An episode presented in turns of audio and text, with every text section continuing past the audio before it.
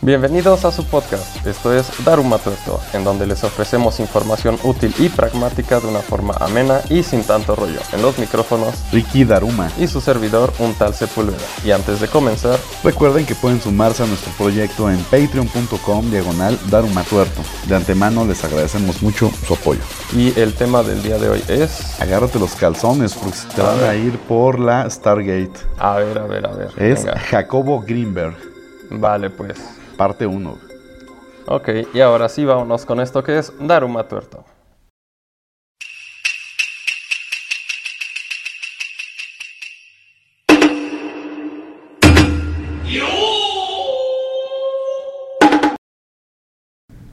Jacobo Greenberg Silverbaum nació en la Ciudad de México el 12 de diciembre de 1946, hijo de dos inmigrantes polacos, Stusha y Abraham. Estudió psicología en la Universidad Nacional Autónoma de México, Goya, y psicofisiología en el Brain Research Institute, Instituto de Investigaciones Cerebrales de Nueva York, en donde obtuvo un doctorado con su investigación sobre los efectos electrofisiológicos de los estímulos geométricos en el cerebro humano. No sé qué quiere decir nada de eso, pero... Pero suena cabrón, ¿no? Suena que, suena que, era, inteligente, ¿no, güey? Su curiosidad sobre el cerebro humano surge a raíz de un incidente que ocurrió cuando él tenía 12 años. Su madre murió de un accidente cerebrovascular después de luchar contra el cáncer durante tres largos años por un tumor cancerígeno. Muchos asumen que este fue el motivador que lo condujo a tomar el camino académico que siguió. En 1963, cuando Jacobo tenía 17 años, viajó a un campamento judío en Israel donde conoció a Lisette, quien se convertiría en su primera esposa, una niña judía, ya sabes, todo bien, y a un espiritista inglés, güey, con quien realizó varias sesiones de Ouija. Incluso hay quienes afirman que en estas sesiones Jacobo buscaba comunicarse con su mamá. Uh, no, pues sí quedó tocado. Sí, está cabrón. Digo, tenía 17 años, pero pues apenas 5 años antes se había muerto su mamá. Está, está cabrón, ¿no?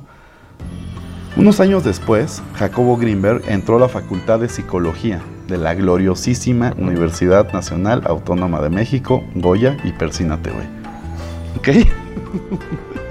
Se casó con Lisette, con la chica judía que conoció en Israel unos años antes, con quien tuvo a su primera y única hija, Estusha. No es ninguna casualidad que sea el nombre de su madre el que le puso a su hija. Para 1970, después de su primer divorcio, porque se divorció un chingo de, veces este güey, ¿eh?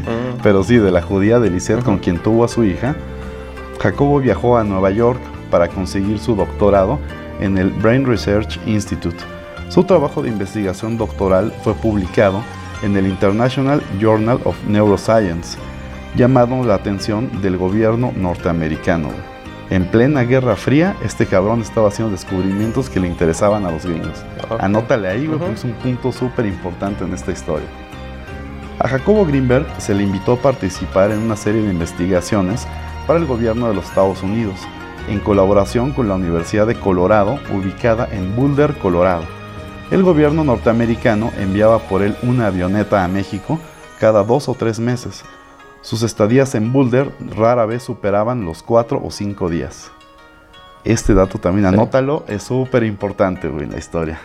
Se sabe que sus investigaciones confidenciales ahí realizadas eran parte del proyecto Stargate, que desarrolló la CIA durante la Guerra Fría. ¿Has escuchado algo sobre eso? Sí, claro. ¿Viste Stranger Things? Sí. Eleven. Se eran experimentos. Exactamente, psíquicos y todo eso. Se me hace que Jacobo Greenberg estaba ahí, güey, con Eleven, haciéndola ver las bases secretas de los rusos, no sé, güey. De manera paralela a esto, en México, Jacobo fundó el Laboratorio de Psicofisiología en la Universidad Anáhuac. Perdón, lo dije mal. Anáhuac, güey. Anáhuac, güey. Ajá. Anáhuac. Con tres, papas en la boca, por favor. Anáhuac, güey. ya lo dije bien, perdón, Anáhuac. En donde llevó a cabo sus investigaciones sobre visión extraocular. Estos fueron una serie de experimentos en los que se afirmaba que era posible que la mente captara imágenes detalladas de objetos sin la necesidad de que estos fueran captados a través de los ojos. Está cabrón, güey. No sé qué hayan conseguido con eso, pero... No creo que mucho, pero... Pues quién sabe, güey, si la Nahuac le estaba dando varo por hacerlo. Pero una de esas algo, algo consiguió, ¿eh? Ok. Posteriormente, en la UNAM, fundó otro laboratorio similar, pero este último con la finalidad de estudiar la transferencia de información de una persona a otra mediante mecanismos telepáticos. El experimento más conocido fue uno en el que dos personas formaban vínculos emocionales, siendo sometidos a los mismos estímulos y experiencias durante varios días. Se les pedía a los voluntarios contarse secretos, cosas íntimas entre ellos, además de convivir durante un largo periodo, para después ser separados en jaulas de Faraday, ubicas las jaulas de Faraday, las cuales, bueno, todo el mundo sabe que son construidas con el objetivo de bloquear cualquier tipo de señal, ya sea radio, televisión, en este caso telepática. Además de ser completamente aislados. Ambos se les conectaban sensores que captaban las señales de los impulsos cerebrales, es decir, monitoreaban toda su actividad cerebral. A uno de ellos se le bombardeaba con luces estroboscópicas, las cuales causaban naturalmente una respuesta en el cerebro, casi inmediata, pero para sorpresa de todos, el cerebro de la persona que estaba completamente aislada también mostraba las respuestas a los estímulos estroboscópicos, aunque en menor medida. Sí, una especie de entrelazamiento cuántico, pero... Exactamente, güey. Pero ya comprobado de una manera científica, o sea, ya estaban aquí teniendo avances bastante interesantes, ¿no? Los resultados de estos experimentos fueron de gran valor científico, ya que fueron documentados y replicados por diferentes colegas de Jacobo dentro de la UNAM, y hasta la fecha no se han tenido mayores avances al respecto, y no se conoce realmente una utilidad tecnológica hasta estos momentos, o por lo menos no que sepamos. ¿eh? Sí, exactamente. Pues para saber lo que hay, las investigaciones que hay que no se dan a conocer públicamente. Exactamente. Pero bueno, en, en 1987, Jacobo Greenberg fundó el Instituto Nacional para el Estudio de la Conciencia, financiado en un inicio por la UNAM y el CONACIT. A través de este instituto, el INPEC, fueron publicados más de 50 libros de Jacobo Greenberg sobre diversos temas como meditación, telepatía, la conciencia, chamanismo y por supuesto la teoría sintérgica, siendo esta última la más controversial de sus aportaciones, ya que se encuentra como al borde de la ciencia. O sea, Jacobo plantea en una teoría sobre la realidad física, la cual no puede ser refutada hasta ahorita por la ciencia, pero tampoco ha sido probada, ¿no? La teoría sintérgica está súper interesante, o sea, lo que entendí básicamente de esto, y si me equivoco, por favor que alguien me corrija o en redes sociales o donde sea, que toda la realidad que nosotros vemos es más como un, un espectro, como una interfase.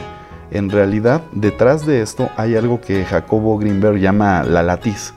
La latiz es como la Matrix, güey. O sea, es donde se encuentran todos los hilos que sostienen este espectro de lo que conocemos como realidad, lo cual es una simple interpretación de nuestra mente. O sea, en realidad la latiz es como si fuera el código fuente de toda esta interfaz en la que nosotros estamos, pero existen maneras de alterar la realidad, alterar el tiempo, el espacio, la materia, la energía, desde la latiz. Y la única forma de llegar a ese lugar, que bueno, en realidad no es un lugar, es más bien un estado de superposición cuántica en donde el tiempo no existe. O sea, no hay tiempo, no hay espacio, no hay materia y solamente se puede llegar ahí a través de la mente. O sea, Jacobo se puso a investigar desde los chamanes de México, los gurús en la India, estudió hasta con el imbécil este, el peruano, ¿cómo se llama? Carlos Castañeda. También con ese güey estudió más sobre el chamanismo. Entonces, este güey, o sea, todo esto a teoría de la la teoría sintérgica, perdón, la construyó desde varios enfoques, pero dándole siempre un sustento científico, o por lo menos buscándolo. O sea, está súper interesante esta parte de la... Ya deja de drogarte y vámonos con el dato de la semana. Va, está bien, lo haré. Este es el dato más turbador de la semana.